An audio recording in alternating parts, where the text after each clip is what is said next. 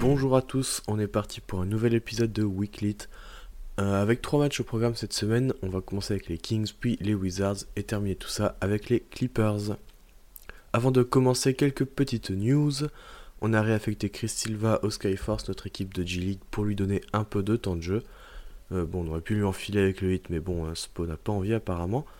Euh, des nouvelles de Casey Okpala aussi, notre rookie du deuxième tour, qui est toujours avec le Skyforce afin d'acquérir un peu d'expérience.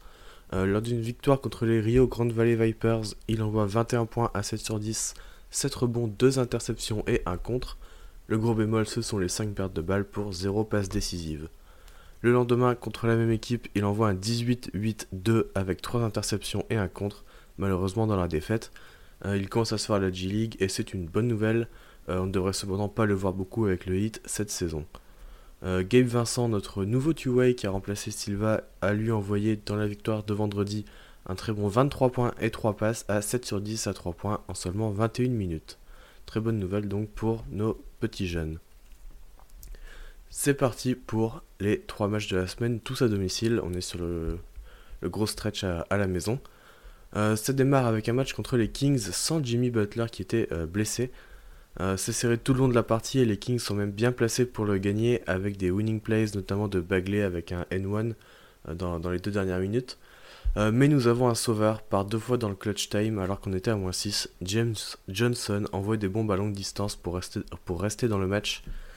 Finalement, à 30 secondes de la fin, c'est Robinson qui en envoie une pour revenir à égalité. En face, Belika fait passer les siens devant sur son propre rebond offensif mais tout le génie de Spo arrive et il crée un système pour le alley de BAM, bingo, égalité, on va en prolongation. Euh, Miami prend un premier avantage mais Hild fait passer les siens devant. Euh, finalement Miami termine le match sur un 7-0 de Nunn avec le gros 3 qui fait repasser devant et les lancer. Et euh, dernière grosse frayeur, évidemment parce que c'est jamais facile avec cette équipe. sur la remise en jeu, perte de balle, Bogdanovic se retrouve avec une très bonne position à 3 points mais le retour du sauveur, James Johnson, qui réalise un excellent contre pour sceller la victoire et Nunn qui met les deux derniers lancés. Euh, c'est d'ailleurs euh, James Johnson le joueur du match avec 22 euh, points, 6 rebonds et 3 passes, il était excellent. On enchaîne face aux Wizards, un match compliqué là aussi car on avait perdu chez eux lors du premier de la saison. Tout commence très bien et hit prend 19 points d'avance à la mi-temps, mais rien n'est jamais facile avec cette équipe et on se relâche totalement les Wizards sont affolants en attaque, Miami n'avait plus rien et Washington revient au contact. Spo se fâche et met alors les 5 remplaçants d'un coup qui vont faire le boulot. Euh, les Wizards ont quand même passé devant, mais Hero est bouillant, bien accompagné par Dragic qui réalise l'un des meilleurs matchs de sa saison. Euh, alors que Washington mène de 3 points dans la dernière minute, c'est Johnson qui est encore dans le rôle du sauveur avec un 3 points dans le corner. Bill rate le game winner et direction overtime. Euh, Miami démarre avec un 5-0 et Bill, encore lui, le futur Hitler, nous fait très mal. Yves Smith fait revenir les siens à 2 points à 30 secondes de la fin, mais Jimmy joue vite et JJJ offre un peu de répit sur un dunk. Euh, sur un très bon système et une très bonne lecture, Bill marque rapidement 2 points et donc euh, ramène les siens à 2 points. Goran se retrouve sur la ligne et fait 1 sur 2. dernière occasion pour Washington d'égaliser. Mais Bill rate encore une fois le 3 points. Et du coup, Goran finit le travail sur la ligne. Euh, deux joueurs du match, Hiro et euh, Goran, qui ont été excellents euh, en back courte de la seconde unit et qui, ont vraiment fait tous les deux un excellent match. on notera que Bam sur ces deux matchs n'a pas eu le même impact que d'habitude, même s'il s'est bien réveillé dans les dernières minutes contre Sacramento. Ce genre de choses arrive et heureusement, il s'est bien repris contre les Clippers avec un 18-8-9. Un match d'ailleurs euh, impacté par les blessures. Hein. Pas de Nunn et Dragic pour Miami, pas de Paul George et de Beverley pour Los Angeles. Le début de match est très satisfaisant, 24-9 pour Miami, euh, notamment Hero pour sa première titularisation qui, vraiment est très très chaud. Euh, mais les Clippers reviennent avec 41 points dans le second quart-temps alors que Leonard et Williams ont du mal à scorer. Kawhi est à notamment 2 sur 11 au tir mais distribue bien le jeu. Euh, on a pu observer le retour de Dion Waiters qui fait du Dion, tout simplement alterner le bien et le moins bien, comme par exemple un 3 avec la faute, puis enchaîné par une perte de balle.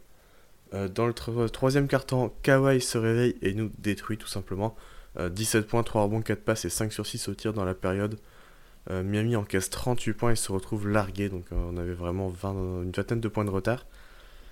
dans le quatrième, c'est Lou qui se réveille pour garder les siens bien devant.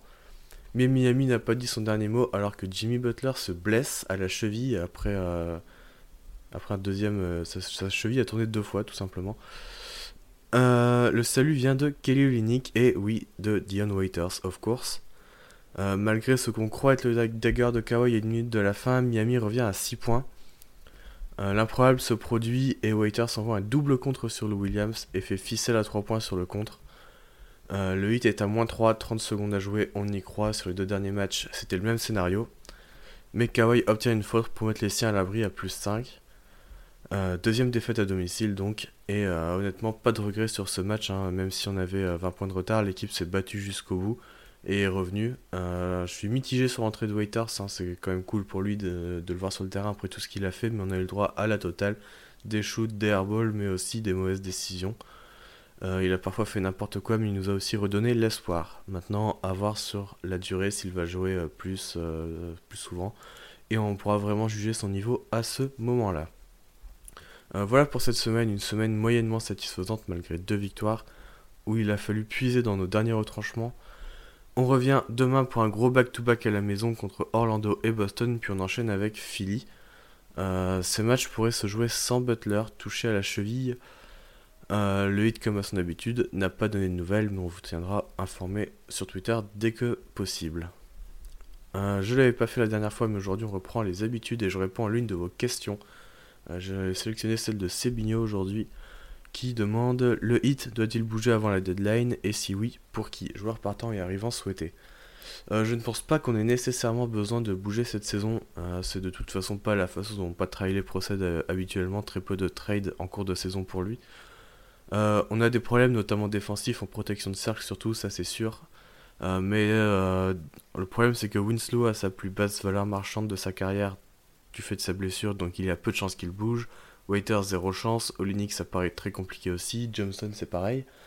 On n'est pas dans la, même, dans la meilleure situation pour faire un trade, en fait, euh, surtout dans le but d'améliorer l'équipe, éventuellement pour, euh, pour libérer des, de l'argent, pourquoi pas, mais euh, là, c'est pour améliorer l'équipe, c'est très compliqué parce que nos gros contrats ont pas assez de valeur, car ils sont, sont expirants. Ils sont pas expirants, justement. Et les joueurs ne sont pas assez bons comme euh, Olinik et Johnson, ils sont euh, en dessous de, leur valeur du, par rapport au contrat. Euh, nos petits contrats, eux, sont trop valuables pour les trades comme Robinson, Nunn, et puis bon, je parle pas de Hero et, et Adebayo qui sont eux intouchables. Donc je pense pas qu'on doive bouger cette saison, ni que Pat le fera, sauf offre, offre qu'il ne pourra refuser bien évidemment. voilà, j'espère que j'ai bien répondu à ta question. donc ouais, pour moi pas de, pas de trade. Voilà pour ce nouvel épisode. Euh, n'hésitez pas à réagir et à partager. J'espère que ça vous a plu et on se dit à la semaine prochaine. Peace